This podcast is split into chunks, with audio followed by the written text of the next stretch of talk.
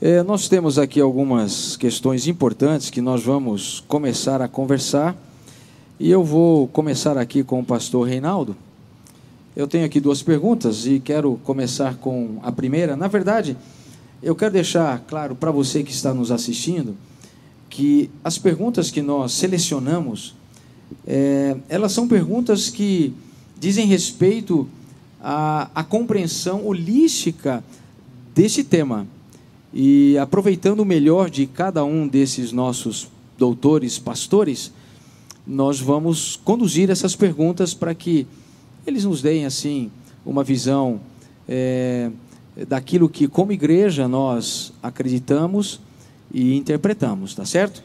Então, vou começar aqui com o pastor Reinaldo. É, o livro do Apocalipse, pastor Reinaldo, é um livro que realmente tem, tem muitos símbolos, né? É um livro simbólico, e muitos desses símbolos que nós encontramos no livro do Apocalipse, eles são extraídos do Antigo Testamento, não é verdade? Como, por exemplo, sem maiores delongas, as trombetas.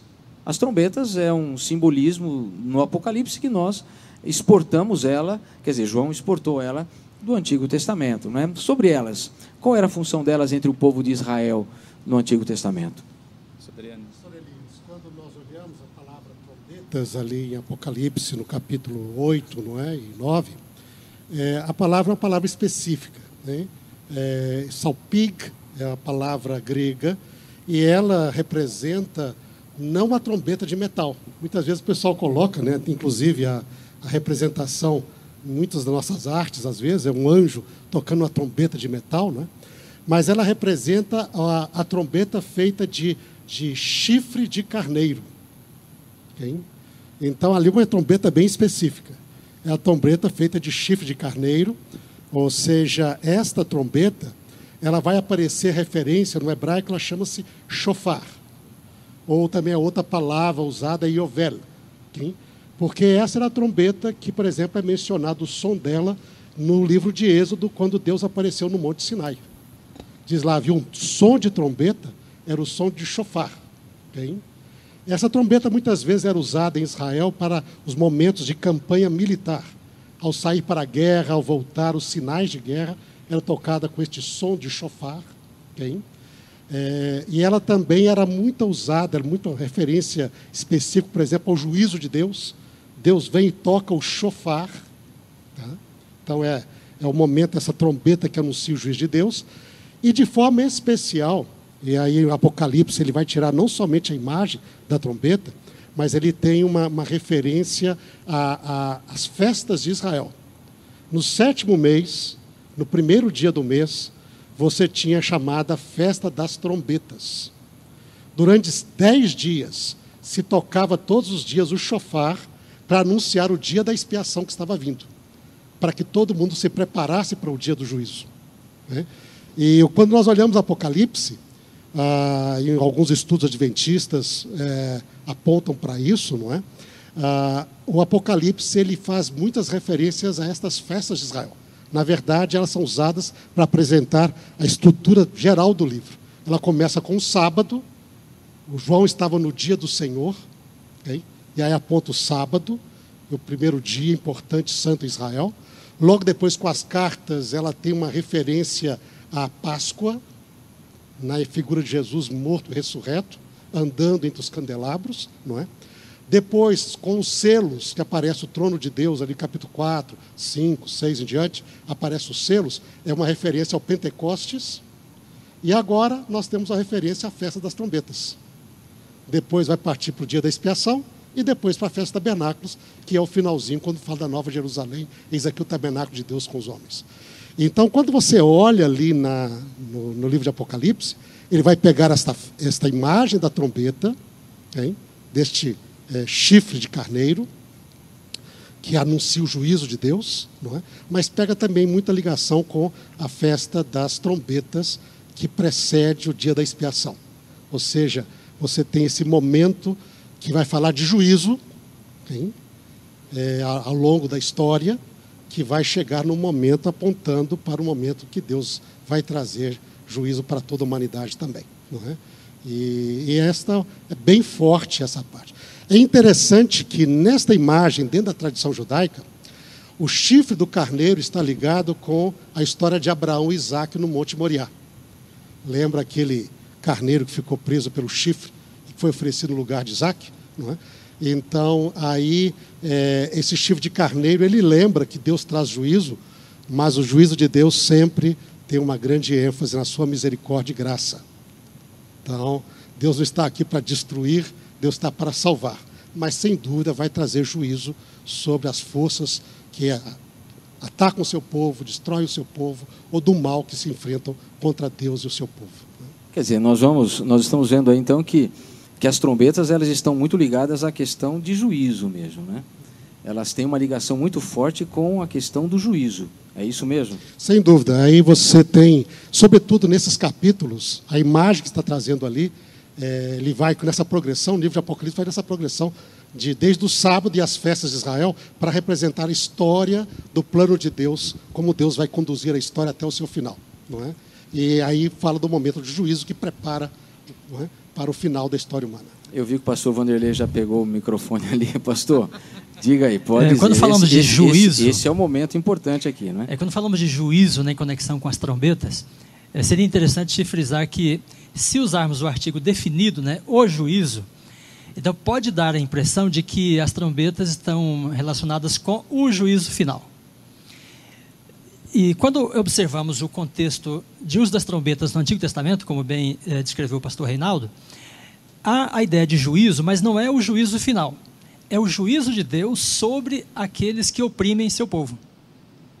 Então, por exemplo, se vamos a Números, capítulo 10, no versículo 9, né, então aqui temos uma menção às trombetas. Ó, diz assim: Quando, pois, na vossa terra sairdes a pelejar contra os que vos oprimem e vos apertam, também tocareis a trombeta a rebate, e haverá lembrança de vós diante de Deus, e ele vos livrará dos vossos inimigos. Então veja, essa é uma, é uma menção interessante porque as trombetas estão dadas aqui num contexto de batalha em que Israel eventualmente sofresse opressão, estivesse perdendo a batalha para os inimigos, né? Então os sacerdotes tocariam as trombetas e haveria lembrança né, diante de Deus de Israel. E Deus entraria em ação para defendê-los. De que forma? É, impondo juízo sobre os opressores. Então, esse parece ser um, um, tom assim, muito apropriado no Apocalipse, porque no capítulo 6 é, está exatamente o clamor dos mártires que reivindica né, o juízo de Deus. Até quando não julgas e vingas nosso sangue? Isso ao longo da história. Então as trombetas mostram que Deus está julgando sim, está impondo né, opressão sobre aqueles que perseguem seu povo. Talvez uma, uma parte importante naquilo que o pastor Vanderlei mencionou é te lembrar que mesmo na simbologia das festas de Israel, é, as trombetas elas precedem o juízo com o artigo, que é o dia da expiação. Quer dizer, ela não é nem depois do juízo, ela não é exatamente, ela é tocada no dia do juízo, mas a festa das trombetas ela precede. Ela está anunciando a vinda do juízo. Então ali vem como Deus vai trazer o seu anunciando a ação de Deus sobre aqueles que oprimem o seu povo, mas ela é anterior. Então alguma, isso é bem interessante porque alguns aí ficam confusos, acham que esse juízo posta para juízo é, do dia do juízo posterior, mas as trombetas elas anunciam anteriormente elas vão encaminhando o povo em direção ao juízo final que está vindo a partir, representando o dia da expiação em diante. Pastor, isso é fundamental né, na, na interpretação que nós temos hoje em relação a, a, ao nosso processo escatológico mesmo, né? porque nós temos dentro do livro do Apocalipse é, uma, uma linha de interpretação, né? e quando a gente coloca as trombetas exatamente como sendo o juízo final de Deus, sobre a, a humanidade, nós quebramos um ciclo de, de linha de interpretação, não é isso? Eu acho que nós temos, temos de lembrar aqui, como você estuda Daniel e Apocalipse, são dois livros muito próximos. E nós temos nesse livro uma, um detalhe, é, vamos dizer assim, é, literário, que nos ajuda muito a compreender ou, do que, que eles estão tratando. Por exemplo, quando nós vamos lá em Daniel 2, nós temos ali os metais você vai ver que esse capítulo, com uma série de metais, é paralelo com o capítulo 7, onde vai tratar com mais detalhes, mas basicamente das mesmas coisas, sobre um outro aspecto com os animais. e fica fazendo link entre eles. É? Quando você vai ver, por exemplo, o link lá diz que o terceiro metal, que era o cobre, ele teria domínio sobre toda a terra. Aí fala depois sobre o leopardo e diz, ele terá domínio sobre toda a terra. Então, esses links textuais vão criando um paralelo. Quando nós vamos para o Apocalipse, a gente encontra algo assim bem semelhante também. Nós temos a história das sete cartas, né, que, que apresentam ali primeiro a história da igreja, a situação espiritual da igreja, mas depois nós temos duas sessões que estão em paralelo, que são os sete selos e as sete trombetas. Por que, que a gente sabe que eles estão em paralelo? Porque entre o sexto e o sétimo, nas duas, nós temos uma pausa. E esta pausa ela trata do povo de Deus, dos redimidos. Okay? Então você vai nos selos ali, você vem. Aí quando chega no sexto selo, antes de anunciar o sétimo, tem uma pausa e fala dos 144 mil. Okay? E daí fala a situação do povo de Deus, etc., referindo àqueles que serão resgatados, salvos nos últimos momentos da história humana. É? Nos, na, nas sete trombetas também nós vamos ter as sete trombetas. Quando chega na sexta, depois da sexta tem uma pausa, que fala sobre o livrinho de Daniel, sobre a descoberta da profecia, que é necessário profetizar de novo, medir o santuário, e só depois vem a sétima trombeta. Então, essa, essa semelhança literária coloca os dois em paralelo, mostrando que, ao invés que a gente, quando se lê o texto, capítulo 8, parece que uma vem depois da outra, mas não é. Uma é em paralelo à outra, devido exatamente a essa estrutura semelhante como é em Daniel, também acontece em Apocalipse. E isso nós entendemos acontece ao longo da história. Né? E aí, acredito que aqui na nossa live aqui a gente vai trabalhar bastante sobre isso, a questão da, da importância da compreensão historicista da profecia no meio adventista, versus outras interpretações, como a preterista, que joga tudo para o passado, ou a futurista, que joga a maior parte da profecia para o futuro. Não é? Então, isso é importante. Excelente colocação. Excelente a colocação. É, isso vai voltar daqui a pouquinho de forma mais, mais completa. Mas, só mais uma pergunta, eu acho que a gente, para a gente estabelecer essa base inicial para a discussão do tema, por que número 7, pastor? Existe alguma, alguma mensagem por trás dessa simbologia? Bom, nós vemos na Bíblia, o número 7 é sempre um número muito ligado a Deus. E aí nós temos os sete dias da semana, nós temos a profecia das 70 semanas, não é? E em sete, nós temos as sete igrejas, os sete selos, as sete trombetas, não é? Você vê que Deus está no controle da história. E é isso, isso faz parte. A principal mensagem, tanto de Daniel como Apocalipse, é que Deus é o Senhor da história, está no controle da história e, portanto, ele vai estar dirigindo e nós podemos confiar. Isso é uma coisa extraordinária, né? Deus sempre dirige a história, Deus está no controle da história e Deus vai ter esse controle até o final de todas as coisas, não é? E isso é uma simbologia muito interessante, não é? Obrigado. Eu quero fazer uma pergunta aí, pastor Mili, o senhor está muito acomodado aí, está muito tranquilo, né? Mas Pastor Elias. Pois não. Eu recebi uma mensagem aqui. Pois não. Que o pai e a mãe estão acompanhando o filho. Lá de Colatina. Lá de Colatina. Mandaram um abraço aqui para o senhor e para todos nós, e principalmente para ele. Como é que chama seu pai e sua mãe? Tony e Jô. Tony? E Jô. Tony e Ju. Um abraço aí, que Deus abençoe. Parabéns pelo filho, né? A gente conhece os pais pelos filhos, né? E com certeza eles trabalharam bem com, com você, viu, Adriane? Muito bem, Adriane. Vamos lá então. É, relacionando as trombetas aí aos ritos do santuário, tá? O que o soar dessas trombetas elas representavam. Pastor, é, já deu uma palhazinha assim, mas eu queria que você entrasse um pouquinho mais nesse, nesse processo. É muito importante a gente ter essa compreensão básica. Eu acho que essa pergunta é muito boa, porque o bloco inteiro das sete trombetas no Apocalipse, se a gente pega do 8 ao 11, ela mais ou menos que começa com a imagem do santuário e termina também. Né? É, isso não aparece só nessa sessão. O livro de Apocalipse ele tem várias cenas introdutórias de sessões literárias do livro que são abertas por meio de uma imagem do santuário. E é curioso que no início, no 8, a imagem é do lugar santo. O altar de ouro, o incenso das orações. E ela termina no 11 com uma visão do Santíssimo, da arca. E, e é interessante notar que ela está entre esses dois Marcos, que acaba sendo, no final do 11, uma visão introdutória para aquilo que vem também na sequência. Né? O 11 termina falando que é momento de julgar. É, é interessante quando a gente vai para números, que o pastor Vanderlei já mencionou, o pastor Reinaldo já colocou para a gente também, números 10, ele coloca uma gama de diferentes situações em que a trombeta é, é tocada. Você tem o um momento dos inimigos, ali para. Você toca, às vezes, para reunir só os líderes, às vezes o toque é para o povo inteiro, e em relação à libertação de inimigos, mas você também tem é, além do toque do alarme para batalha, para salvar, para Deus se lembrar né, contra os inimigos, você tem vários contextos. No início de cada mês, a trombeta também era tocada. Você tinha no holocausto a figura da trombeta como memorial ao Senhor. E o curioso, só para trazer para o santuário, no verso 8, é que os sacerdotes é quem tocavam as trombetas. Eles eram os agentes do toque, né? Aí você também tem o dia das trombetas, a festa. É interessante a gente lembrar da festa, por quê? Porque, em certo sentido, a gente poderia dizer que as festas de Israel elas podem ser organizadas em dois grupos principais. Um primeiro grupo relacionado com a primavera, a Páscoa talvez seja um dos grandes marcos né, dessa, dessas festividades.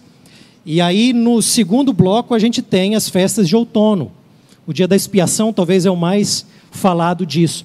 Mas quem começa as festas de outono, em certo sentido, é a festa das trombetas. É ela que vai fazer a transição da festa de, das festas de, de primavera para a festa de outono. Essa ideia de transição ela é bem interessante naquilo que a gente tem da sessão das trombetas, numa visão historicista do Apocalipse, do 8 ao 11. Ela está fazendo uma transição histórica para levar até o dia da expiação. No dia da expiação também tem trombeta tocando, né? Então a gente tem a trombeta sendo tocada assim em vários momentos. Inclusive, é, nessa ideia do juízo, né? É, me, me vem à mente o cerco de Josué contra Jericó. O sete está presente ali, as trombetas, né?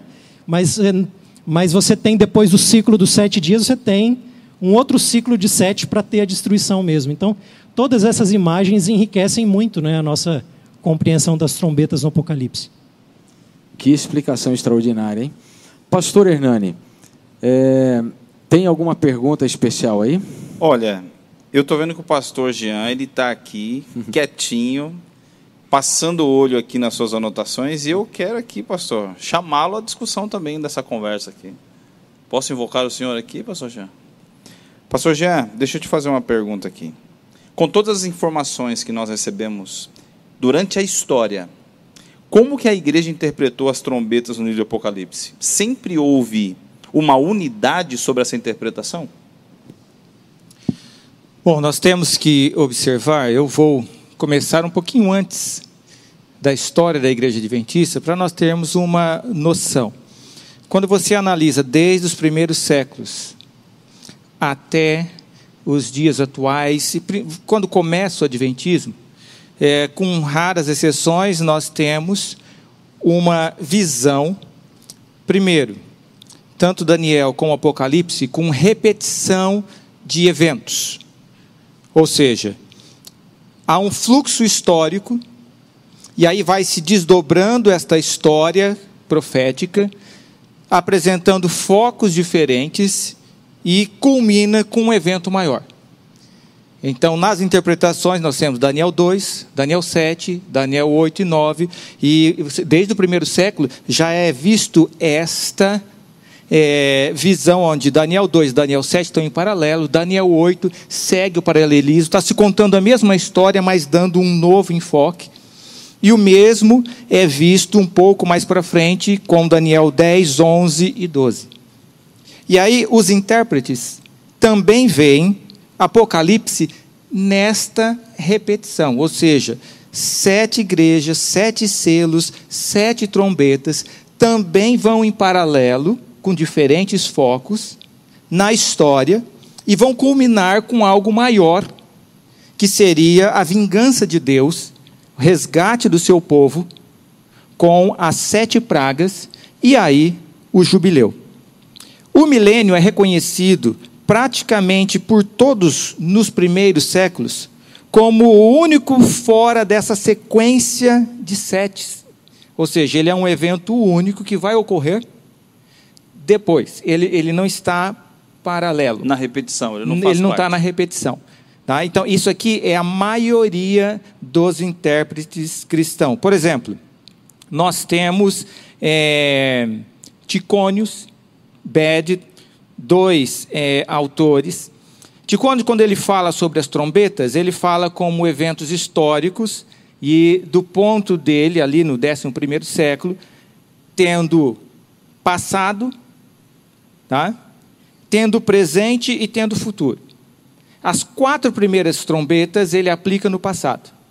Então ele aplica a primeira como sendo a cegueira dos judeus, a segunda como sendo os apóstolos indo aos gentios, a terceira como sendo é, relacionado com as heresias que vão surgir na igreja, e a quarta com a apostasia dos membros da igreja.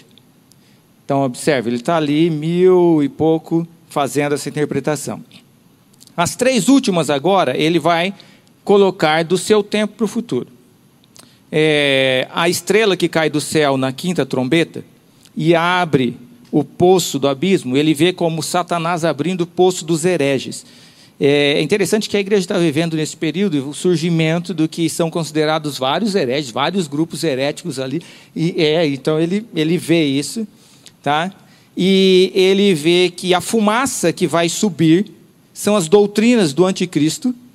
É, as, os gafanhotos ali são os discípulos hereges e a fornalha é o próprio anticristo. E isso, essa fornalha vai queimar o anticristo e vai purificar todo e transformar todos em cinzas. E aí o, Eufrates, tá, o rio da Babilônia, significa os príncipes do mundo que estão trabalhando a favor Satanás. E a sétima trombeta seria o final da pregação no tempo do anticristo, onde os segredos iam ser revelados pelos santos e começaria o sábado eterno, o jubileu com o triunfo da igreja. Tá? Mas uma coisa interessante, ele, quando fala é, das profecias de tempo, ele considera como dia-ano. E ele equivale os 1260 anos com o dia, hora, mês e ano como sendo o mesmo período. Então ele vai apresentando ali. Esta visão é comum a todos. Quando nós chegamos no 16º século com os reformadores, há agora um foco dando alguns detalhes a mais na trombeta. Por exemplo, o reformador suíço é, Bullinger, ele é o primeiro a aplicar a quinta e sexta trombeta aos muçulmanos sarracenos e aos turcos. Então, ele é o primeiro a fazer essa aplicação. E agora, vários vão segui-lo. E a visão comum é a seguinte: as quatro primeiras trombetas é a destruição do Império Romano Pagão, com os quatro líderes bárbaros, e depois as outras três trombetas teriam duas relacionadas com os turcos, juízo de Deus sobre a Roma é, cristã, papal, e o juízo final. Em contrapartida com a Contra-Reforma no século XVII, vão surgir vários jesuítas, aonde o pastor Siqueira mencionou, com duas novas linhas de interpretação profética, tirando essa visão historicista. Então, surge Ribeira com a interpretação futurista. E o que ele coloca? Ele coloca as trombetas acontecendo em sequência, logo após o sétimo selo. Tá? Então, há o período da igreja, que ele não coloca necessariamente como sendo algo é, histórico, mas há o período da igreja, os sete selos. E as trombetas vão estar ligadas aos selos, que é algo no final, no período de selamento, terminou os selos. Dentro do sétimo selo estão as sete trombetas. as seis primeiras trombetas vão ocorrer antes da morte do anticristo, e a sétima trombeta vai ocorrer depois da morte do anticristo.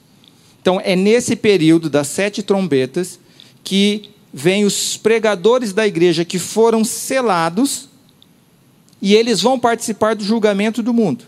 E quem recebeu o selo de Deus, no capítulo 7, os que foram selados, eles não recebem os juízos da trombeta.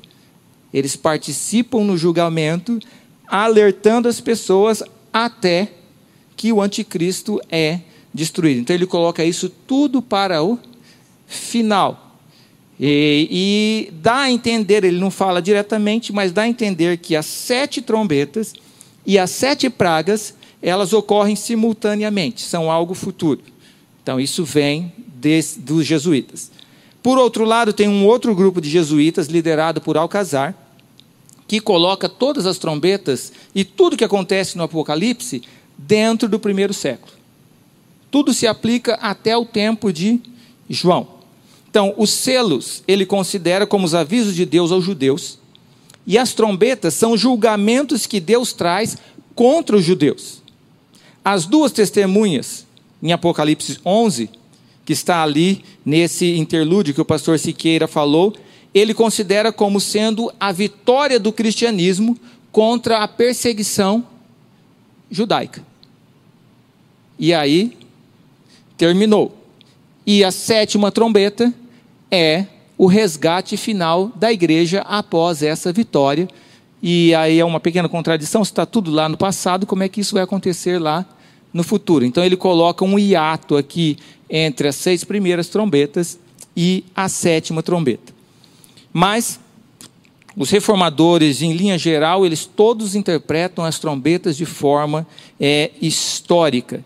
E daí para frente, depois é, do que nós colocamos Aqui você vai ter todos, depois do, do Bullinger, todos vão ter quinta e sexta trombeta como sendo sarracenos e turcos. O que vai mudar são as datas. Quando que ocorre este é, domínio? Então, os 150 meses, os 396 dias proféticos, é que eles passam a ter alguma divergência de qual seria a interpretação. Quando nós chegamos no século XVIII, aí começa a surgir uma nova visão dentro é, do protestantismo, especialmente no final da primeira metade do século, é, no, melhor, do século XIX. Surge é, Joshua Spalding e ele começa a relacionar as trombetas com as festas judaicas. Ele ainda mantém a visão anterior e histórica, e ele coloca agora o seguinte: é, o período de sete trombetas também estão dentro dos sete selos. E aí começa essa variação. E aí eles começam a fazer a seguinte variação: sete igrejas vão até Constantino. Aí de Constantino para frente começam os selos. Quando termina o sexto selo, que é perto da volta de Jesus com é, é, o arrebatamento. Aí começam as sete trombetas que estão paralelas às sete pragas.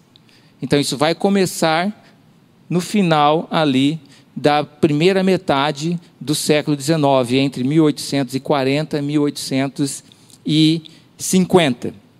mas também há um despertamento para fazer essa relação entre trombetas e as festas judaicas. Nesse mesmo tempo surge o movimento milerita. O movimento milerita ele vai se alinhar com os protestantes históricos. Então, é unânime dentro do movimento milerita a interpretação das quatro primeiras trombetas como sendo a queda do Império Romano Pagão e as três últimas relacionadas com o juízo de Deus sobre Roma papal, sendo as quinta e a sexta sobre os sarracenos e os turcos, e aí a sétima, a pregação da última mensagem e o volta é, de Jesus. Dentro desse movimento milerita tem algo significativo que dá uma grande validade no momento, que é a interpretação de Carlos Fitt, colocando a queda do Império Otomano em 11 de agosto de 1840. Então, isso dá realmente uma grande validade ao movimento ali. Os adventistas do sétimo dia, entrando agora, eles até 1911, todos eles seguem esse mesmo esquema milerita. Nós vamos ver apenas duas vozes que começam a ser discordantes, mas é unânime esta é interpretação. Então é algo comum. A partir de 1911, por que eu digo 1911? É quando é publicado a segunda edição do Grande Conflito. Nessa segunda edição, surgem alguns, liderados por Prescott, questionando 11 de agosto de 1840, dizendo que não é válido historicamente. E isso é levado até Ellen White, e Ellen White fala: não, vai ficar do jeito que está. E ele aceita e fica tranquilo e não fala mais nisso. Mas um pouquinho é, antes disso, nós vamos ter, em 1897, Irving Ellsworth Kimball, que ele adere à visão protestante da época. E o que ele coloca? Ele faz uma mistura. Então ele põe a primeira trombeta como sendo Alarico e os visigodos, e Genserico e os vândalos, e Átila e os hunos, contra Roma. A segunda trombeta como sendo Teodorico e os ostrogodos. Eu não tenho tempo aqui de explicar por que, ele pensa assim, apenas porque seria todo um, um trabalho. É, na terceira trombeta seria é, Mohamed e os árabes.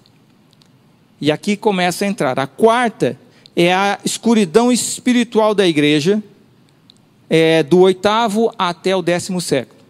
A quinta são as cruzadas. A e nesse período que ele coloca os cinco meses, de 1099 até 1249. A sexta é o Império Otomano. E aí ele coloca os 391 anos, que iria na mesma data de Carlos Fitt. Então ele faz aqui já um, um, uma pequena mistura. É, Prescott, ele ficou tranquilo na, em 1911 mas aí nós temos três conferências bíblicas: 1914, 1919 e 1949. E 1949, em especial, é para se estudar. Um dos tópicos principais são as trombetas. E ali Prescott começa a trabalhar. E o que ele coloca? É algo para ele que faria mais sentido para a época. Né? em 1919, depois de 1949, nós vamos ter o. Me fugiu o nome dele agora, que vai trabalhar essa ideia, em que não faz sentido, está muito longe os turcos. Então nós temos que puxar aonde nós vamos ter, nas sextas trombetas, as duas guerras mundiais. Então ele coloca as quatro primeiras, normal, mas a quinta e a sexta ele vai mudar. Então são quinta e sexta são dois poderes distintos, estão divididos por longo período da história. Então, o primeiro poder ele coloca na quinta todos os muçulmanos contra o papado e a sexta seriam essas duas guerras mundiais. E começa o questionamento das datas de 1299, 1499 e 11 de agosto de 1840. Em 1837, é, Ultman ele publica um livro onde ele diz que as trombetas elas vão começar a partir de 1844. E ele é o primeiro adventista a defender isso. Então, na visão dele, o que acontece? Os selos vão até ali. De 1844 começam as trombetas e terminando as trombetas vêm é, as pragas e elas vão cair sobre os não selados. 1941, a Cora Martin, é, em 1944, Jenkins, eles apresentam a mesma visão do Ultman mas eles colocam outros eventos para cumprir as trombetas. 1951, George McCreed, eh, Price, ele é o primeiro a lançar dentro do Adventismo a ideia de duplo cumprimento. Ou seja, ele acredita na parte histórica, mas ele crê que as trombetas têm um cumprimento histórico passado e vai ter um cumprimento futuro literal. Tá? Então, ele é o primeiro a trazer essa ideia. E aí, em 1945, é, Luz Wary, ele traz uma nova interpretação que ele diz: olha, a, não faz muito sentido tudo isso. Nós temos que interpretar de forma simbólica, ela é mais coerente com uma exegese bíblica. É, em 1949, nós temos o, é, o Edward Tilling, que ele mantém a interpretação que era tradicional em Tentrão para as três últimas trombetas, mas ele reinterpreta as quatro primeiras. Aonde ele vai agora começar com a destruição de Jerusalém e vendo todos aqueles que foram perseguidos, foram perseguidores do povo de Deus, recebendo agora juízo. Então ele vê a trombeta como sendo Deus trazendo juízo e aí ele inclui ali os, a destruição de Jerusalém.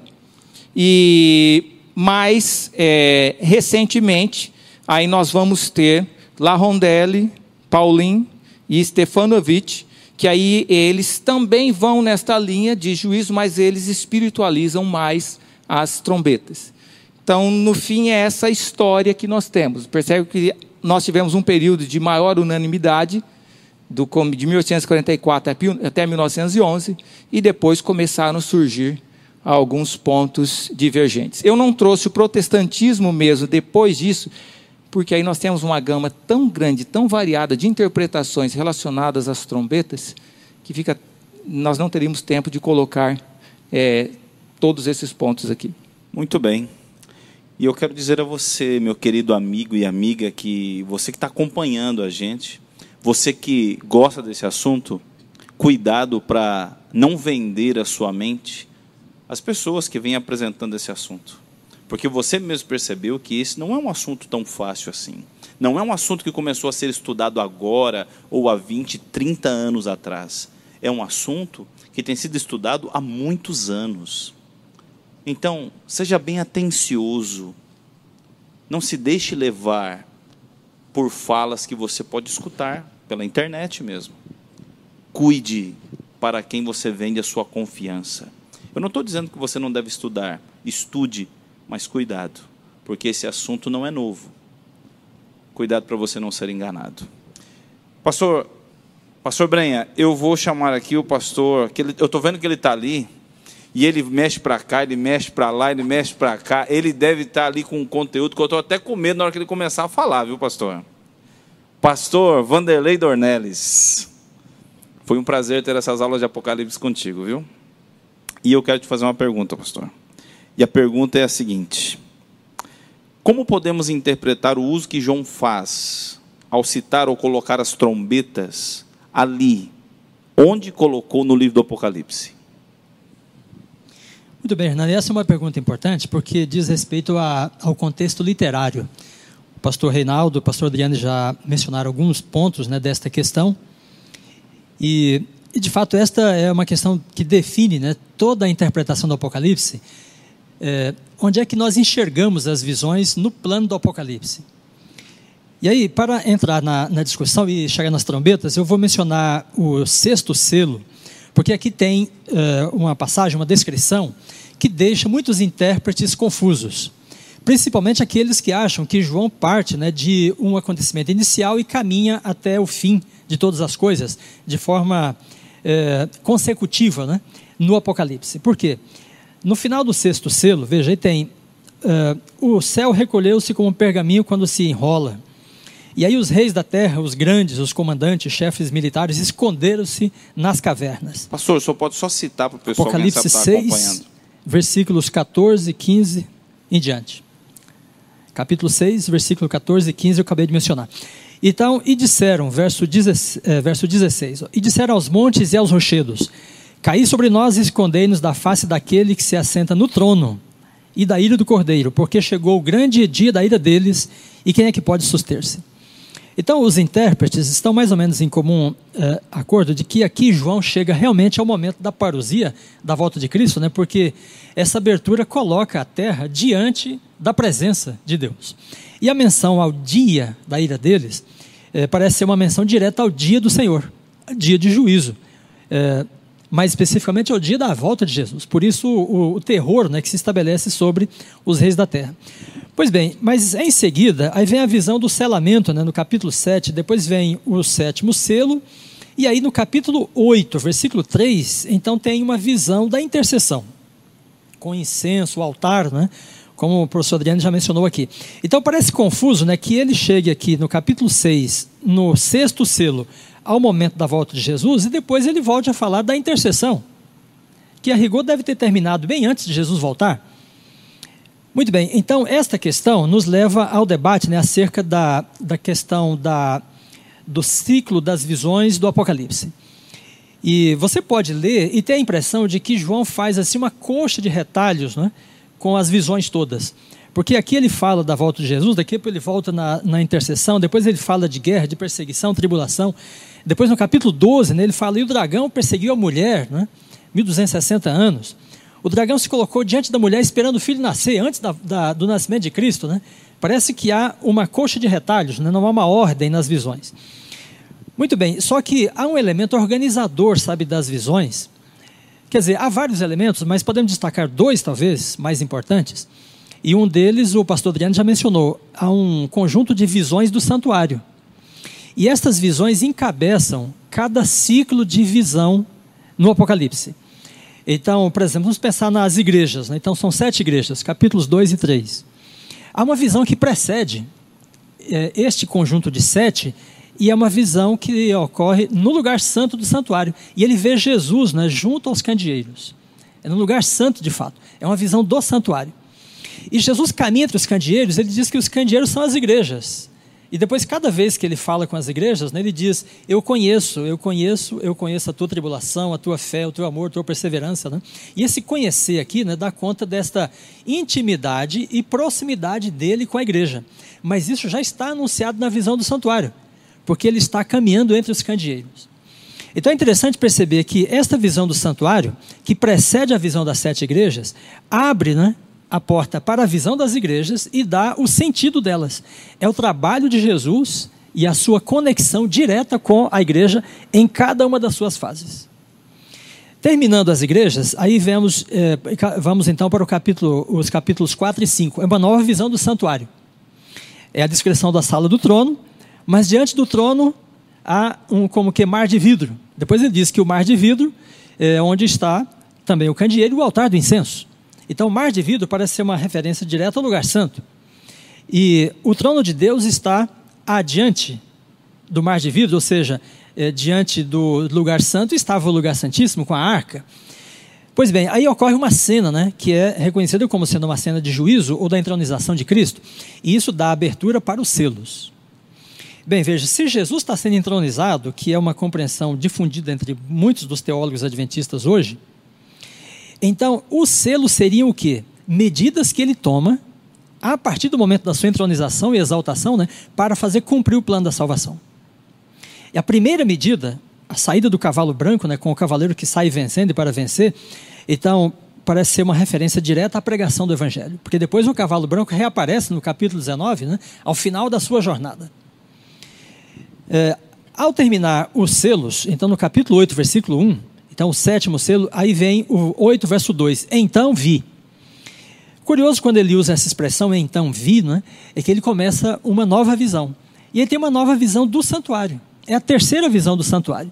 E a visão é no lugar santo de novo. E tem o altar do incenso. Né? Jesus está mediando diante do altar do incenso. Ou no altar de incenso diante de Deus. E aí vem as trombetas. Bem, então, uh, veja que até aqui nós vimos que há um desenho de fato, né? São três conjuntos de sete elementos, sete igrejas, sete selos, sete trombetas, e os três conjuntos estão precedidos de uma visão do santuário. E essas três visões uh, não tratam ainda com juízo, elas tratam com a mediação, porque em duas delas, de forma bem clara, Jesus está no lugar santo. É, isso nos leva a, a concluir que as igrejas, os selos e as trombetas devem começar no contexto né, em que Jesus começa a intercessão no lugar santo.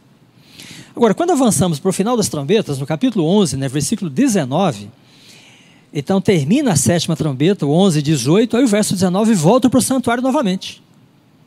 E aí diz: Abriu-se o santuário de Deus que se acha no céu e foi vista a arca da aliança. Ora, agora já não é no lugar santo mais abriu-se o santuário, parece ser, ele não usou a palavra véu, mas parece esse seu sentido, né? O que, que se abre para ver a arca? É a abertura do véu.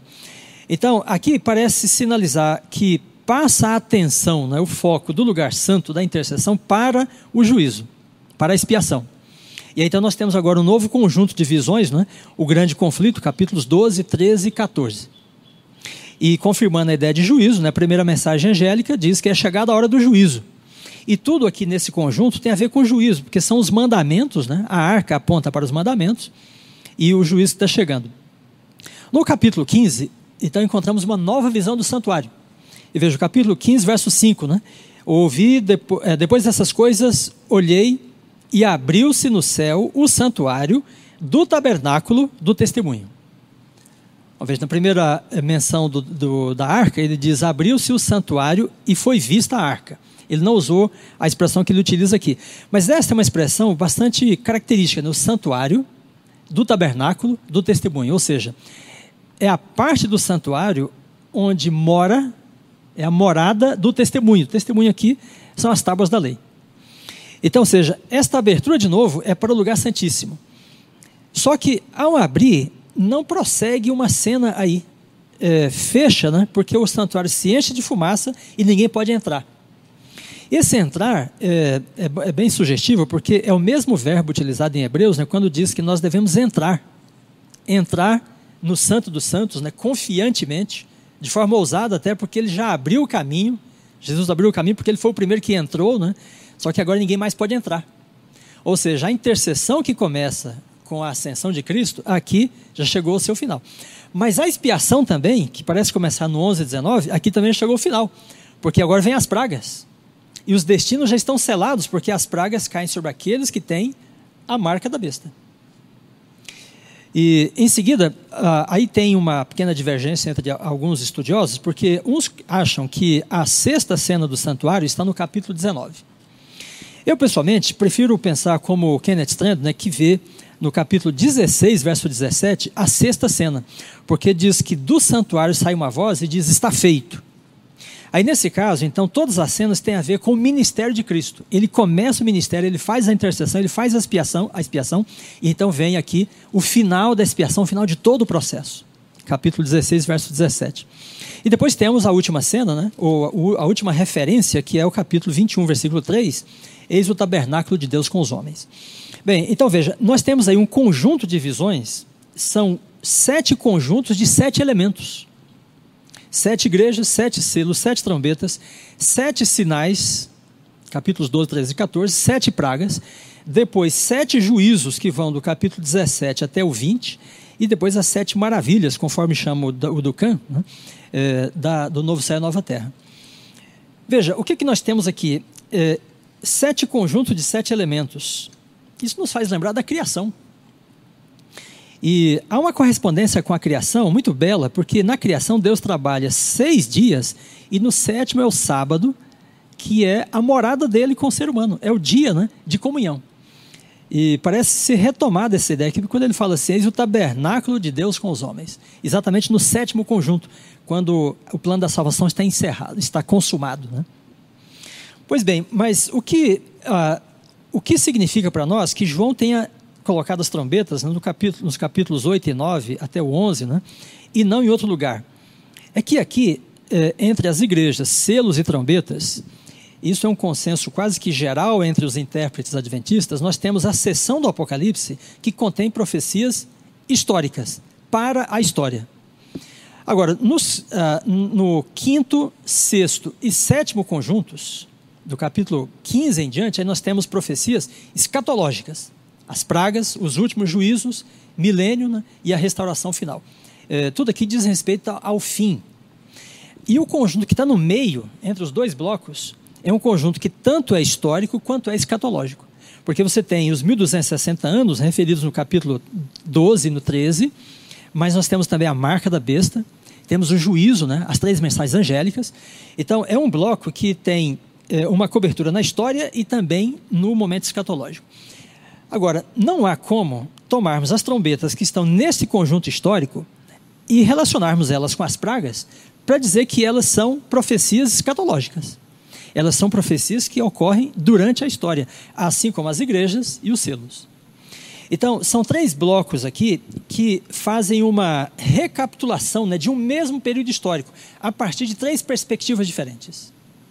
E o fato de João chegar no sexto selo né, e ir até o momento da volta de Jesus, e depois na, na sétima trombeta ele dizer: E o reino do mundo se tornou de nosso Senhor e do seu Cristo. Então, ou seja, fica claro que no sexto e no sétimo elementos, ele chega até o momento da volta de Jesus. Mas quando ele começa o primeiro elemento de novo, seja a igreja, o selo, a trombeta, ele volta de novo ao primeiro século. Então, as trombetas estão nessa parte histórica e elas devem ser entendidas né, aí em paralelo com as igrejas e o selo. Se nós tirarmos daí, aí nós desfiguramos né, esse desenho do Apocalipse. Então essa parece ser uma questão assim hermenêutica né, relacionada com a estrutura literária que não pode ser ignorada na interpretação das trombetas. Pastor Elias, o pastor Reinaldo vai falar também. É, eu acho que ele está também aí inquieto, Ele né? está no poder. Está no poder. Pois não, pastor.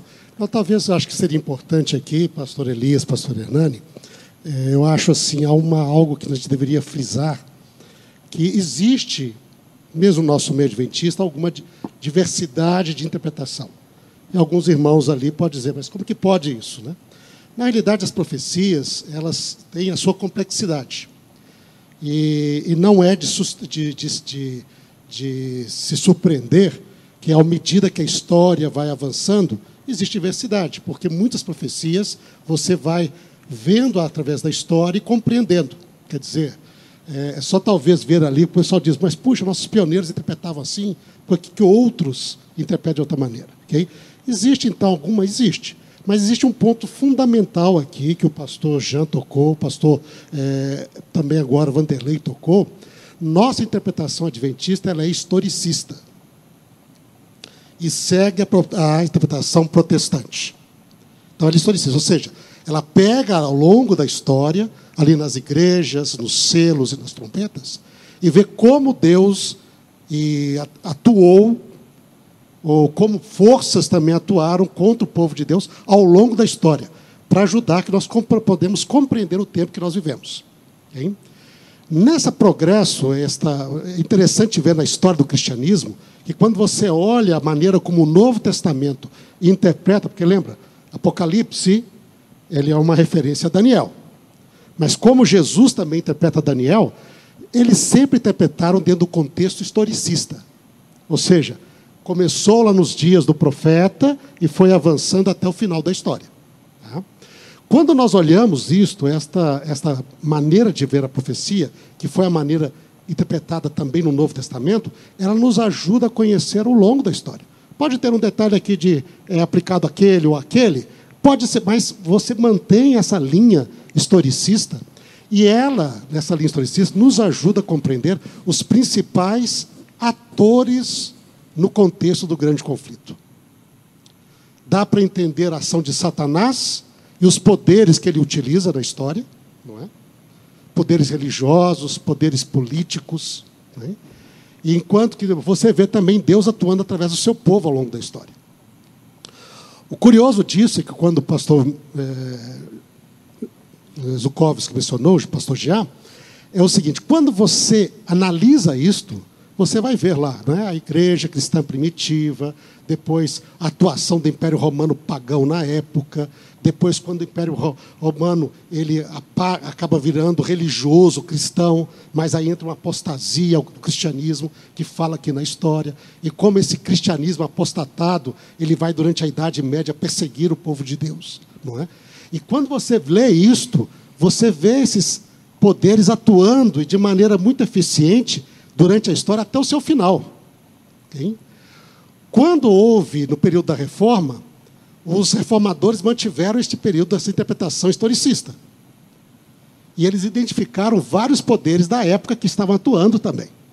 A contra-reforma vem por quê? Porque ao interpretar a profecia, historicamente falando, você cai no poder dominante religioso da época, que é a igreja romana medieval. E os seus poderes ali. Para livrar a- igreja medieval da sua interpretação, que não era boa, ele então traz duas interpretações que tiram a igreja medieval da profecia. Ou ela joga tudo para o futuro, então um dia vai vir um anticristo, que você não sabe quem é, está lá, então bota para o futuro. Ou você joga para o passado. Não era Império Romano pagão, lá na época de Jesus, e a igreja apostatada medieval, ela está fora. E essa foi a razão de trazer essas duas visões. E essas duas visões acabaram influenciando muito todo mundo cristão e mundo religioso na interpretação da profecia. Hoje, quando nós falamos de é, é, movimentos tradicionais, mas que seguem uma linha de uma teologia mais liberal, eles jogam a profecia toda para o passado. E a igreja não tem nada a ver, está fora da profecia. Quando você fala das igrejas é, evangélicas, conservadoras, fundamentalistas, elas aceitaram o futurismo e joga tudo para o futuro. E a igreja medieval apostatada também está fora da profecia. Não tem nada na profecia lá. Né? Nós, adventistas, somos alguns dos poucos que ainda mantêm esta linha histórica. Okay? Mas, assim, a, a, a pena é ver que, às vezes, devido às influências da cultura, alguns do nosso meio acabam virando ou jogam para o passado ou jogam para o futuro. e o futuro cria muita sensação.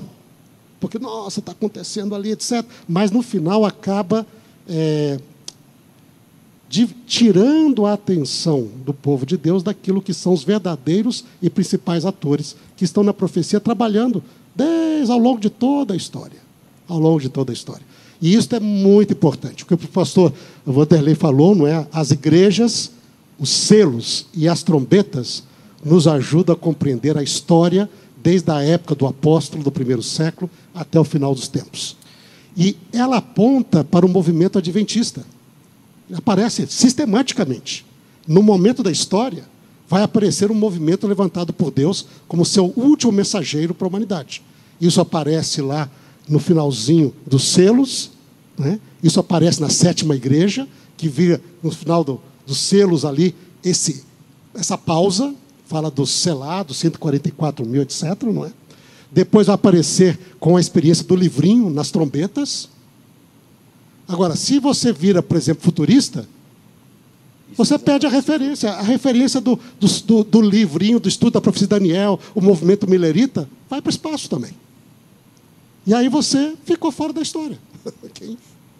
Então é interessante porque essas, estas é, diversas é, apresentações futuristas ou preteristas, elas acabam deslocando e deixando a pessoa sem realmente conhecer o tempo que ela está e acaba tirando a igreja da profecia também. Okay? Isso é algo assim muito importante. Ou seja, no meio adventista é normal ter diversidade. A gente vai discutir sobre isso. Mas nós temos um princípio fundamental que é o nosso princípio guia. Nós somos historicistas. E a profecia aponta para o momento da igreja na profecia. E isto, um detalhe aqui ou outro, gente pode discutir, pode falar, argumentar um a favor do outro lá, mas esta visão sequencial da história e o movimento adventista que é levantado, isto realmente não podemos perder. Quer dizer, você não pode, em um aspecto profético, ser historicista e, num outro momento, você ser futurista. Quer dizer, você perde toda, toda a sua estrutura de interpretação. Então, fica bem claro isso que a gente tem que manter o equilíbrio. Ou seja, se nós somos historicistas, vamos manter a interpretação historicista desde o seu início, em todas as sessões apocalípticas. Okay? Inclusive nas trombetas em especial, porque se você perde a referência historicista na trombeta, você perde o valor da experiência do livrinho de Daniel, que está na sexta trombeta, entre a sexta e a sétima. Ela vai embora. Ela é historicista, ela se encaixa no momento da história que aconteceu. E é. Deus chamou atenção para isso. Agora, se eu boto isso no futuro, e essa experiência com Daniel dos Mileritas, que está lá entre sétima, sexta e sétima trombeta, onde que ela é? Se ela é para depois do final do juízo, por exemplo, alguma coisa assim. Entende? Depois do juízo investigativo. Onde que está a experiência do livrinho entre sexta e sétima? Então, isso é muito importante para a gente nós manter. Essa sua, essa sua colocação e essa chavezinha que passou Vanderlei Donelis também ajudou a virar aí de forma tão, tão organizada, tão pontual extraordinária a sua colocação, pastor Vanderlei. É, e isso realmente vira, vira a chave de muitos processos, porque se você simplesmente olha para a linha é, escriturística, vamos dizer assim, parece que as coisas estão fora de lugar mesmo. Né? Ou seja, é aquilo mesmo. É, acabou um determinado evento, começou outro, independente se. Quer dizer, eu me perco em qualquer processo de interpretação e dou a interpretação que eu quero. Eu interpreto do jeito que eu acho que tem que ser, e aí eu estou sozinho contra, contra todos, né? Quer dizer, isso fica muito complicado. Mas você abriu uma chave para uma pergunta, mas eu vou aqui é, colocar, pastor Jean está aí assim, ansioso. Diga, pastor Jean. Dentro disso que o pastor Reinaldo está falando, tem um outro aspecto dentro do fator histórico. É, você não tem nas profecias que relatam a história um um cumprimento duplo. Você não consegue pegar Daniel 2 e fazer um cumprimento para uma época e depois jogar lá na frente de novo. Não, é um cumprimento histórico. Começa a ser a cabeça de ouro e vai até o reino. Então, as profecias históricas, elas só têm um cumprimento histórico. Você pode fazer aplicações espirituais, por exemplo, nas sete igrejas. Será que você perdeu o primeiro amor? Tal? Isso é uma aplicação espiritual que você pode fazer. Mas ela tem um cumprimento histórico, representa esses sete períodos, como o pastor Dornelles falou. Os selos também têm o seu cumprimento histórico. As trombetas têm o seu cumprimento histórico. E agora, não existe em profecia com esse cumprimento histórico um duplo cumprimento para uma época e depois, não, essas profecias apocalípticas de cumprimento histórico, elas têm apenas um cumprimento na Bíblia. Elas não têm esse duplo cumprimento. Isso é importante nós termos em mente. O que pode acontecer é como o Apocalipse faz. Ele pega uma realidade que foi lá a Babilônia, sitiou e levou cativo Jerusalém. Aí agora lá no Apocalipse, essa Babilônia se torna um símbolo para um futuro dos inimigos do povo de Deus. Então, ali está se pegando algo que aconteceu e dando uma aplicação futura histórica sobre isso. Mas eu não posso ter a liberdade de falar assim, não, eu vou, os selos, como é que eu vou interpretar? Não, eu vou dar um cumprimento histórico, depois eu dar um cumprimento lá no fim. É, esta parte hermenêutica é importante ser colocada com o pastor é, Siqueira colocou. O historicismo, ele respeita isso. Só tem um cumprimento histórico. E se eu pego na sexta trombeta o adventismo surgindo ali, Apocalipse capítulo 10. Então, o que vem, a sétima vem depois. E a quinta vem antes disso. Agora, se eu ponho um duplo cumprimento, eu tiro toda a estrutura profética e eu acabo com a identidade do remanescente, como disse o pastor Siqueira. Obrigado, pastor Jean riquíssima contribuição também. Mas, pastor, é, isso daí então desmistifica um processo aí entre é, as sete trombetas e as sete pragas, não é? Quer dizer, isso, isso cria realmente uma compreensão clara para a gente, então, que é historicista em relação a esse conceito, porque alguns jogam exatamente por compreenderem de outra maneira esses eventos como sendo simultâneos. É, vamos falar sobre isso e, por fim, colocar uma pedra sobre esse assunto? Creio que o, pastor ah, Dornelli já apresentou de maneira bem interessante, né? as pragas estão na outra estrutura. Por exemplo, nas pragas não temos a pausa. Você não tem pausa entre sexta praga e sétima praga.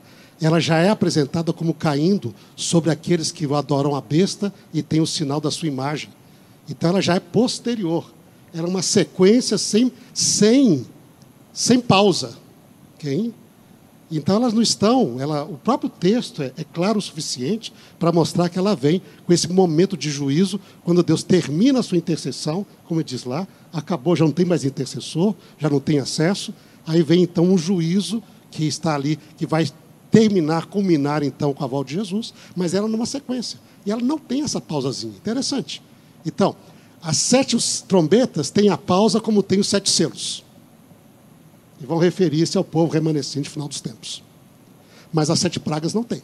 E as sete pragas estão focadas sobre os ímpios que aceitaram o sinal da besta e agora sofrem juízos de Deus que precede a segunda vinda até a volta de Jesus. Não é? Então não tem, ela é colocada bem claro ali, ela começa claro e segue. Não é? Então, o que o, o pastor Dornelles apresentou, e algo interessante, que essa mesma sequência, ela, na casa das trombetas, não é o caso, porque ela termina com a volta de Jesus, termina com 144 mil, mas depois, na sétima, eh, sétimo selo, ela volta para Jesus como intercessor no sentido do santuário, que já teria terminado bem antes da volta de Jesus. É? E ali dizem, volta aquela sessão ali de intercessão, e fechando ali. E aí, quando você recomeça a estudar, parece que é a sequência, mas quando você vê esta pausa, você vê, não, não é, não é sequência. Ela está em paralelo. Então, ela recomeçou de novo. E nas pragas não é assim. Pragas não tem pausa. Pragas é uma sequência de juízo sobre as pessoas que aceitaram o sinal da besta nos últimos dias e contra o qual não é, as mensagens, triplos mensagens angélicas advertiram. Não façam isso para você não sofrer os juízos. Tem as triplas mensagens angélicas advertindo as pessoas. Não vão nessa direção. Hein? Jesus vai voltar, a hora do juízo chegou, não é? Mas não façam isso para você não sofrer os juízos. Não é? que vai começar ali e vai até o final depois, com o juízo eterno, etc. Não é? Mas ah, ah, você não vê isso daí. Você olha lá nas pragas, né? primeira praga, segunda praga, terceira praga, não é? é? até a sétima, todas elas são focadas em cima de quem tem o sinal da besta e não tem pausa. Não tem apresentação do povo de Deus entre uma praga e outra. O povo de Deus já foi apresentado antes. Né? Então, não tem nada a ver um com a outra ali. Perfeito, hein, pastor Hernani? maravilhoso, né? Acho que é um conhecimento que boa parte dos nossos amigos que acompanham não tiveram. Não sei você. E eu pergunto, você teve já? Você já ouviu algo assim? Não? Então, meu querido amigo, minha querida amiga, anota tudo isso, anota os textos, salva esse vídeo aí, clica no gostei para que ele fique salvo no seu repertório de de, de vídeos aí do YouTube para você assistir, assistir, assistir, assistir muitas vezes. Pastor Elias, eu quero chamar o pastor Adriano Emílio de novo aqui na nossa conversa. Pastor, olha, é, o assunto está indo muito bem. Eu acho que para ninguém que está em casa está ficando dúvidas em relação à, à linha interpretativa, todo esse conceito que nós, como adventistas, acreditamos e defendemos, não é? E compreendemos, mesmo que não tenhamos aí todos os detalhes que gostaríamos de ter, afinal de contas, como já foi dito, né? Em profecia, nem tudo é tão claro como a gente gostaria que fosse. Mas há um centro, né? há uma linha. Né? Então nós temos aí mais algumas. É, temos talvez umas duas ou três perguntas ainda. Sim. Mas temos no máximo 30 minutos aí para concluirmos a nossa live, então vamos, okay. vamos em frente. Então, vou chamar o pastor Adriano Emílio. O seguinte, pastor, nós vimos que o contexto, se a gente pega o contexto do Antigo Testamento, as trombetas, as pragas estão ligadas com o povo de Israel. Mas como ficavam os povos ao redor de Israel com respeito a esses eventos? Eles também sofriam algum dano? Por que eu estou perguntando isso? Porque quando a gente traz isso para, para o Apocalipse, como como isso encaixa o que aconteceu lá em Israel e a consequência da desobediência de Israel e como isso vai se encaixar agora no final dos tempos? Eu acho que a sua pergunta retoma algumas coisas que a gente pontuou no início da conversa, especialmente ali em Números 10, aonde a trombeta funciona como a reunião do povo, porque o inimigo vem e Deus está se lembrando do seu povo. Essa ideia que o pastor Reinaldo colocou desde o início da trombeta no sentido militar, não é? Aliás, o Antigo Testamento tem a linguagem do dia do Senhor, que se alinha com a trombeta. Joel vai, vai falar da trombeta tocando, não é? Deus vai agir. Então tem um sentido militar muito forte. Pastor Vanderlei coloca na época dos selos, ali o quinto selo, se não me engano, não é, pastor? As almas debaixo do altar, clamando até quando? Eles estão sendo. É, é uma imagem do povo de Deus sendo perseguido, sendo morto, martirizado, não é? E esse até quando parece ter uma resposta com a vinda aí das trombetas, porque as orações são ouvidas no contexto ali do, do lugar santo, né? Então, é, esses perseguidores, eles vão sofrer com as trombetas que estão sendo tocadas e os juízos vêm, como o pastor Jean também colocou no, no desenho histórico, né? É, de, de pessoas que estão nessa condição. Eu acho que é interessante pontuar também que é, muitas vezes a pessoa o adventista de coração, ele vê é, juízo no Apocalipse e ele já associa, só para retomar um, outra, um outro diálogo nosso também, associa como juízo final.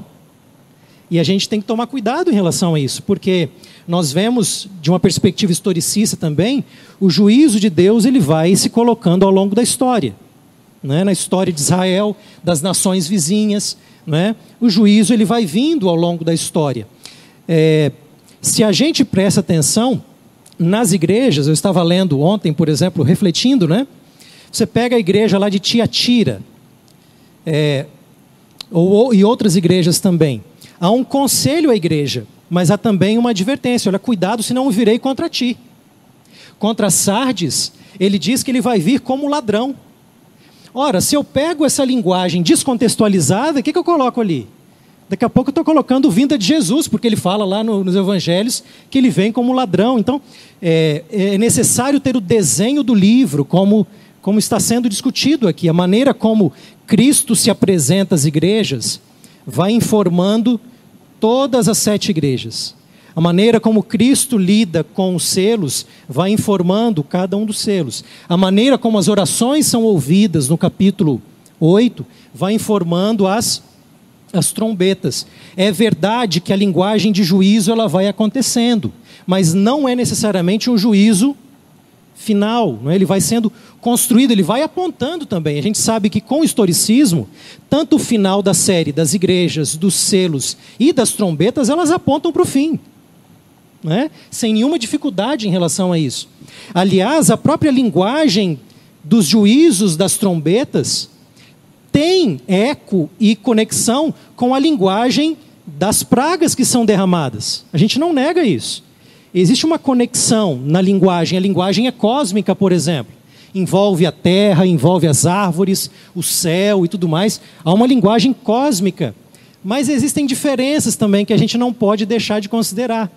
Você já percebeu, se você pega o início das trombetas ali, olha, a primeira, a segunda, eles vão falar que ela vem sobre a terra, mas a linguagem dela não é totalitária. Não é, pastor Dornelles? Vem sobre a terça parte. Né? E aí depois vem de novo, cai mais um pouco. Então o juízo vem, mas o juízo ele é parcial. É, ela vem para dizer, olha, o juízo, Deus está mandando o juízo, mas cuidado, o juízo final está chegando. Ele vai anunciando também, ele tem um princípio redentivo em relação a isso.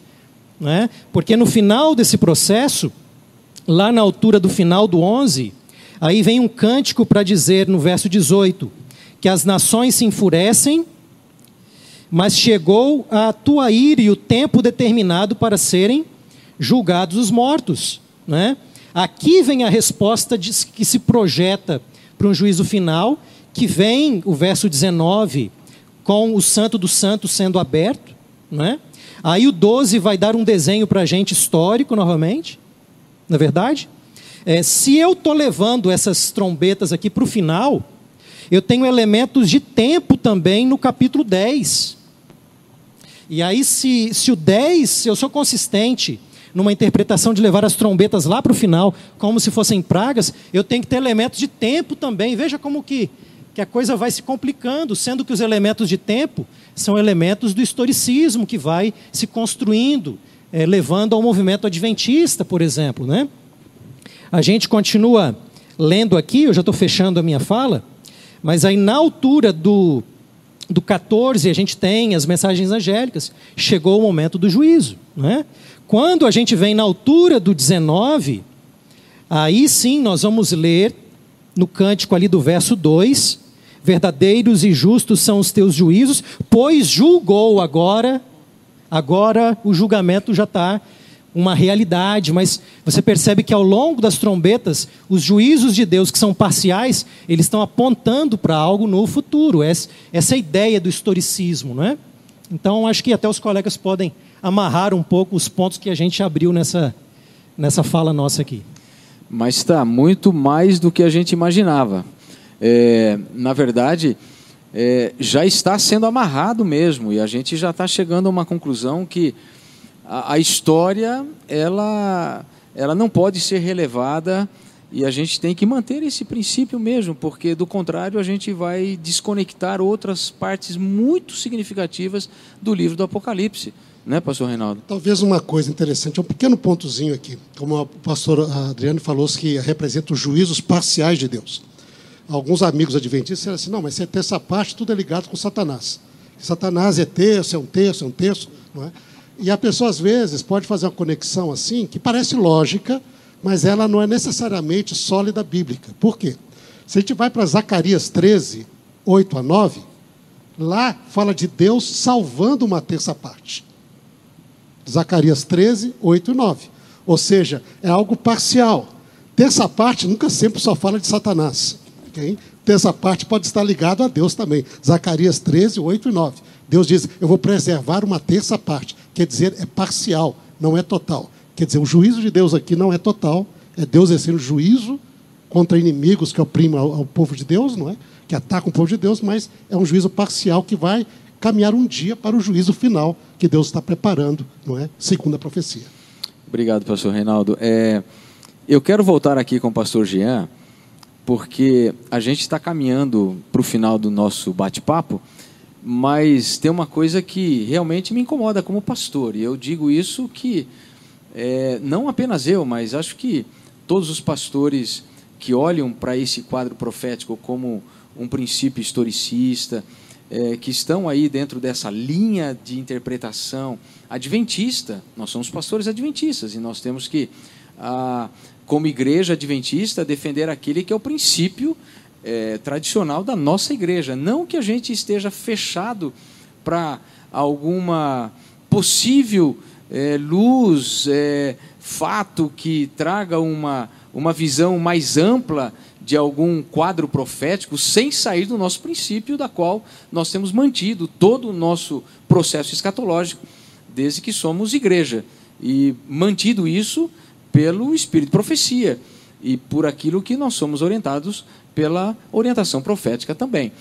É, pastor Jean trabalhou muito bem aí com a questão histórica, não é? E naturalmente é, foi uma bela descrição aí, pastor. Obrigado por essa colocação. É, e pelo que eu entendi, é o seguinte: há sempre prejuízo para nós é, quando a gente foge desse processo histórico. Isso não é benéfico para nós, como igreja, como líderes, como pastores, como membros, como estudiosos da palavra de Deus. É, que prejuízos a gente realmente tem quando a gente foge desse processo histórico e a gente sai para alguma outra linha de interpretação? Como já foi dito aqui, é, existem muitas coisas na Bíblia, principalmente na questão profética, que é, ainda está aberto para o estudo. É, o Tiago White ele dizia o seguinte: nós podemos ter certeza e segurança em tudo aquilo que já se cumpriu. Aquilo que ainda está para se cumprir, nós devemos ter a humildade de submeter, estudar e trabalhar juntos.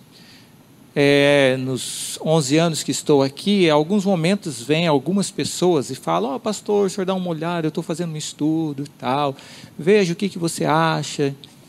E aí, quando nós sentamos para dialogar, conversar, e apenas tirar dúvidas. Olha, o irmão colocou isso aqui, então me explica, relacionado com esse texto, com aquele, como isso, não teria uma contradição aqui, como que seria?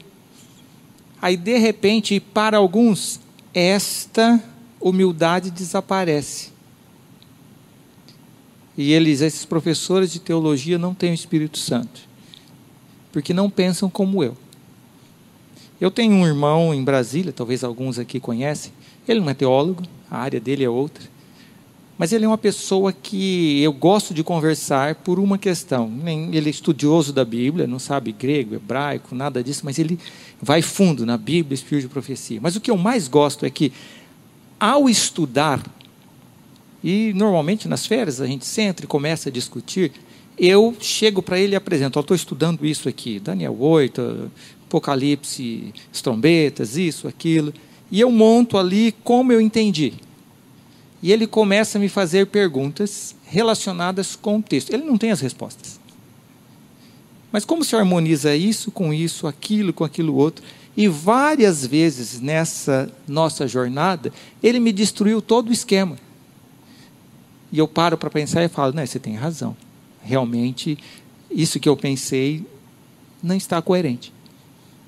E é hora de você ter humildade, em vez de bater o pé, de fazer o quê? Submete aos colegas, vamos estudar, de, sem sair da sua base. Porque você não é o dono da verdade. Na história da igreja, nós vemos o quê? Quando as pessoas se solidificaram e tentaram impor as suas versões, nós tivemos grandes crises. 1888 mostra isso. Nós temos dois grupos debatendo e os dois foram duros. Não houve benefício para a igreja. Muito embora Wagner e Jones eles estivessem mais perto do que Butler e Smith, Ellen White teve que mandar cartinha para os dois e dizer assim: ó, você está errado, você está errado, sua atitude não está boa. É. Então, quando a gente estuda os bastidores e vai vendo, e muito embora ela falou, Wagner Jones, Deus está usando vocês. Só que ela manda a carta e fala assim: meu filho, não publica o seu livro, não. Você vai causar divisões. Espera. Espera para que a igreja entre num consenso. E a igreja adventista tem algo muito interessante nesse sentido. Nós temos abertura para estudo e também temos comissões. Aonde é levado, você tem ali o Instituto Bíblico de Pesquisa, e aí várias pessoas sentam, debatem, discutem, até chegar a um consenso, aí leva para a conferência geral e bate o martelo. Não, olha, nós estamos alinhados com isso. Até então, seja humilde de não chegar e falar assim: o senhor é herege. E não, só a minha visão. Eu tenho várias coisas pessoais que eu vejo no Apocalipse. Conversei com o pastor Dornelles, em uma nós concordamos, outras não. Mas eu não saio pregando isso para lá ou para cá. Eu vou pregar aquilo que vai trazer consenso. Dentro da Bíblia e do Espírito de profecia. Porque do consenso nós temos muito para falar. E às vezes nós queremos pregar aquilo que não tem consenso e causar divisão. E parece que hoje na internet isso é muito fantástico. Se você põe um vídeo lá falando algo bem equilibrado, você vai ter ali 800 mil visualizações. Se você põe algo dizendo assim, a última bomba do mundo. Ah, parece que o ser humano, como diz Paulo, está com coceira nos ouvidos para aquilo extraordinário, diferente, místico e despreza a sólida palavra de Deus. Amigos, podemos ter diferenças? Sim, podemos ter diferenças. Mas vamos sentar juntos, orar, dialogar e quando tiver um consenso, dar força no consenso e não nas diferenças. Eu acho que isso que deveria ser a nossa maior atitude. Pastor Jean, olha, muito obrigado por essa, por esse é, momento assim. Eu acho que esse momento era quase um momento para para se fechar a live e para se finalizar esse, esse processo. Mas a gente tem mais uma pergunta, mas antes de do pastor Henrique fazer essa última pergunta, calma aí, pastor. Eu só queria, eu queria lhe agradecer por esse, por esse posicionamento equilibrado. Eu digo isso porque todos nós aqui sofremos essa pressão, não é verdade? Todos nós sofremos. É, e às vezes se levanta alguém num determinado assunto é, e ele se coloca como sendo a palavra final quando na verdade é, ele está ele está contra todos em relação à discussão de um tema, não é? Então a gente precisa ter muito cuidado. Eu eu costumo me basear muito em um em um provérbio que diz assim, olha, se você está jogando e alguém grita, tá tudo bem, continue jogando. Mas agora quando todo mundo grita, aí para para escutar. Ou seja, é, esse é o contexto. A gente precisa entender que a igreja adventista ela tem um, um equilíbrio extraordinário é, no consenso das nossas doutrinas e das interpretações que damos. Temos um instituto bíblico, temos homens capacitados ao redor do mundo que analisam, que é, se aprofundam no tema, não é, pastor? Então, se eu tenho um, uma aparente nova luz que vai é, de encontro mesmo, não ao encontro, né, de encontro àquilo que a igreja tem como a sua base de interpretação, eu teria que ter muito cuidado. Eu falo isso em relação a, a pastores, a membros leigos, a todos que são estudiosos da Bíblia e têm o direito de, de repente, se debater com o tema e dizer: olha, puxa vida, isso daqui é uma coisa que Poderia ser aqui, então, sejamos humildes, né? Vamos trazer ao estudo, vamos, quem sabe, a verdade, quem sabe não há. Então é importante isso, né, pastor Reinaldo? Sem dúvida, eu acho que nós temos, às vezes, que impacta no nosso meio, que é um meio cristão. A gente pensa de, de nós temos ali é, Lutero com a Bíblia contra toda a Igreja Católica. E o pessoal usa muito essa imagem para dizer, não, eu estou com a verdade contra a igreja. Mas aqui nós temos um indivíduo que Deus utilizou com a Bíblia contra uma igreja que não usava a Bíblia. Acho que é essa atenção ali. Nós temos aqui um indivíduo que pode ter a Bíblia, pode dizer, eu tenho a compreensão da Bíblia, mas vai debater no meio de outros que também usam a Bíblia. E agora o problema, às vezes, que a gente vê algumas, como diz o pastor Jean, é que são pessoas que vêm com uma ideia, mas que eles acabam desestruturando, de, desestruturando a Bíblia com a sua verdade. Eu acho que qualquer interpretação profética, nós estamos trabalhando as sete trombetas aqui, ela trabalha e aponta para o surgimento do movimento adventista em, em Apocalipse 10. Se você, isso é muito importante. Isso traz uma sequência histórica fundamental para a própria razão de ser da igreja adventista, que Deus preparou de antemão. Agora, se eu chego isso daqui, entende? Eu tô, e vou estou desrespeitando a Bíblia porque não estou respeitando o paralelo, a estrutura do texto, a forma como foi organizada, as ligações, etc. Não é? E eu estou somente enfatizando um ponto aqui, um ponto lá que é interessante, mas que no final acaba desestruturando a Bíblia como um todo na sua sequência profética, na sua sequência histórica, não é? E aí você tem que tomar cuidado, porque aí você pode fazer conexões. Eu brinco com os alunos, e alguns aqui foram meus alunos também, além de seus debravadores ali, não é? Mas eu digo que muita gente tem conexões mentais, neurais, mas não textuais. Quer dizer, aquilo faz lógica. o professor Renan está ali ele faz conexões neurais, para ele parece lógico. Mas eu lembro disso. Quando você vai fazer as conexões textuais, tem lógica. Então, cuidado com isso. Com conexões neurais, mas não textuais. É, pastor Reinaldo, estamos ficando complicados aqui. Pastor Hernani, por favor. Eu vou pedir ajuda do, do Dr. Dornelles. Pastor, a pergunta é a seguinte: o que podemos ter de certeza que está certo sobre a interpretação das sete trombetas? Existe algo que não sabemos se está certo ou não? Temos revelação suficiente para taxar uma interpretação sobre esse tema? Ou ainda não temos luz suficiente para todo esse tema? Bernani, é, eu não tenho uma resposta assim categórica, clara para a sua pergunta, mas a gente pode refletir né, sobre a questão. Na verdade, o pastor Jean já falou um pouco né, sobre isso aí. Eu gostaria de lembrar que Ellen White, em Testemunhos para Ministros, página 113, olha só o que ela diz. Não compreendemos todas as visões do, do Apocalipse ainda, e a ordem que é dada é de estudá-lo.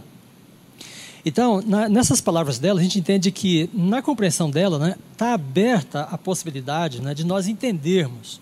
Ou seja, ela não pretendeu que soubesse tudo né, a respeito do Apocalipse, pelo contrário, é, há essa abertura, né, o estudo está democratizado. E bastante representativo é, desta, desta questão né, o artigo, é um artigo do Dr. Angel Rodrigues, que está na internet, eu até gostaria de recomendar para quem tem interesse. Né?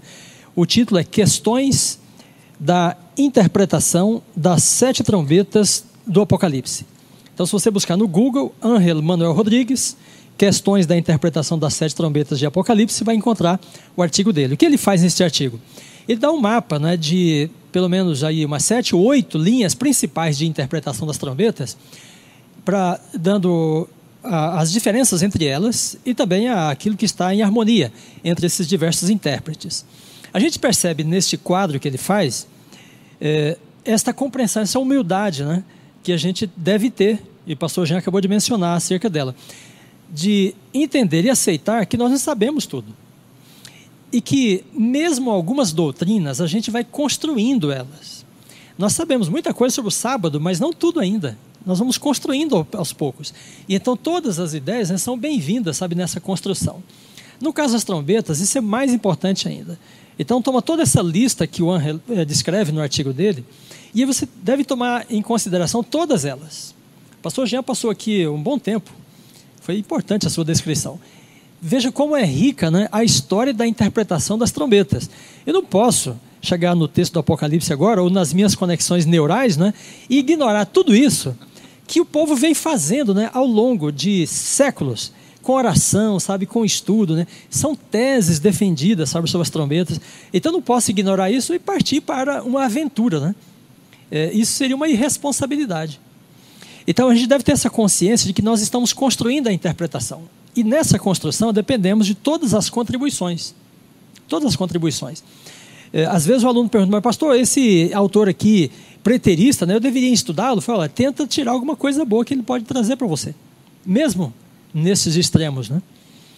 Então, Ellen White não pretendeu realmente dar uma interpretação das trombetas. É interessante também perceber isso, porque mesmo quando ela menciona no grande conflito, né, a interpretação é, que foi citada aqui pelo pastor Jean, na página 334, né, ela diz que ele apresentou uma interpretação das trombetas.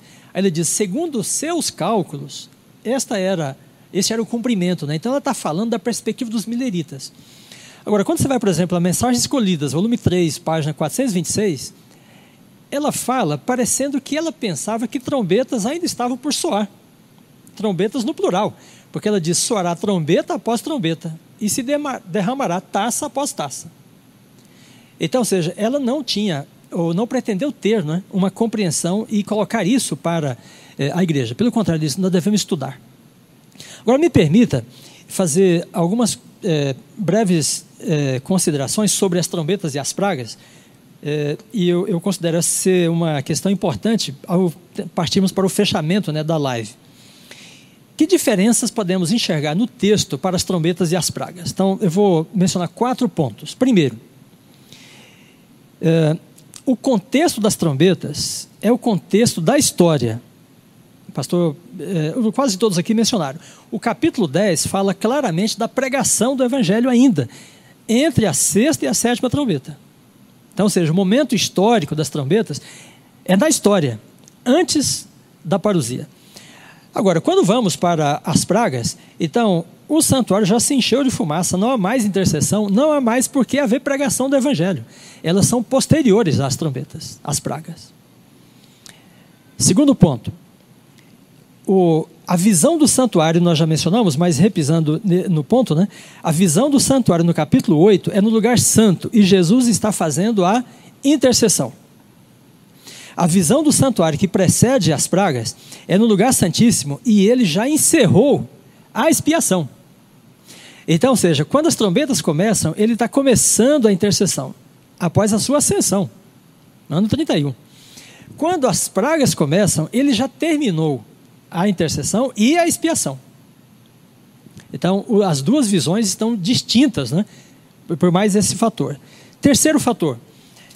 Veja, de onde saem os anjos que têm eh, as trombetas? É interessante perceber, o texto dá essa informação para nós. Olha só, capítulo 8, versículo 2. Então vi os sete anjos que se acham em pé diante de Deus. E lhes foram dadas sete trombetas. Bom, onde é esse lugar? Que João diz que é diante de Deus. Essa é uma expressão técnica no Apocalipse. Depois ele, no versículo 3, né, fala assim: o altar de ouro que se acha diante do trono. É o mesmo lugar. Então, os anjos que têm as trombetas saem do lugar que ele diz que está diante de Deus. Depois ele diz está diante do trono.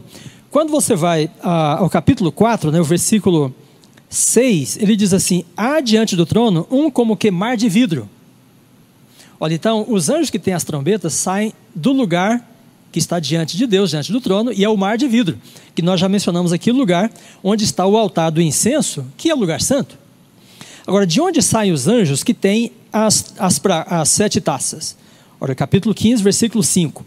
Depois dessas coisas olhei e abriu-se o santuário do tabernáculo do testemunho, e os sete anjos que tinham sete flagelos saíram. Olha, de onde é que eles saem? Estes saem do lugar santíssimo. São dois grupos diferentes de sete anjos. Então, um grupo tem as sete trombetas e sai do lugar santo, enquanto Jesus está fazendo a intercessão. O outro grupo sai do lugar santíssimo quando ele terminou a expiação. Então, são duas visões diferentes, são dois contextos de juízos diferentes. E o quarto ponto, um, um princípio né, é, interpretativo, articulador para ambas as visões. É, qual é o princípio né, que deve guiar a interpretação das trombetas? o contexto nos dá. Porque veja, no capítulo 6 tem a oração dos mártires, né? 6 verso 10. Até quando, soberano Senhor, não julgas e vingas o nosso sangue? Ora, quando o Senhor se coloca no altar do incenso, oferecendo o incenso com as orações de todos os santos, então vem a resposta, né? E Deus atende a essa oração, e essa oração é específica aqui, né? É pelo juízo sobre os inimigos. Então, o princípio para a interpretação das, interpretação das trombetas é que elas são juízos na história, como já falamos, contra aqueles que oprimem o povo de Deus. Então, Jerusalém oprimiu, Jesus diz: ai de ti, que apedrejes os profetas que forem enviados, a tua casa ficará deserta. A primeira trombeta diz respeito a Jerusalém. Roma, que persegue os apóstolos, depois o papado, né, ao longo de 1260 anos e assim por diante. Agora, quando vamos às pragas, qual é o princípio articulador? As pragas não caem sobre os que oprimem o povo de Deus, elas caem sobre aqueles que têm a marca da besta. E a terceira mensagem angélica diz assim: se alguém adora a besta e recebe a sua marca, beberá do vinho da cólera de Deus, preparado sem mistura de misericórdia. Então, o que são os juízos das trombetas? Juízos históricos sobre os que oprimem o povo de Deus. O que são as pragas? Juízos escatológicos sobre aqueles que têm a marca da besta. Então, as trombetas atingem os poderes perseguidores. São poucas pessoas e instituições. As pragas atingem todos os que têm a marca da besta. Então, esse princípio né, deve ser levado em conta, e aí nós distinguimos, separamos os dois conjuntos. Então, quatro pontos: o contexto do santuário, de onde saem os anjos, é, que anjos são estes, né?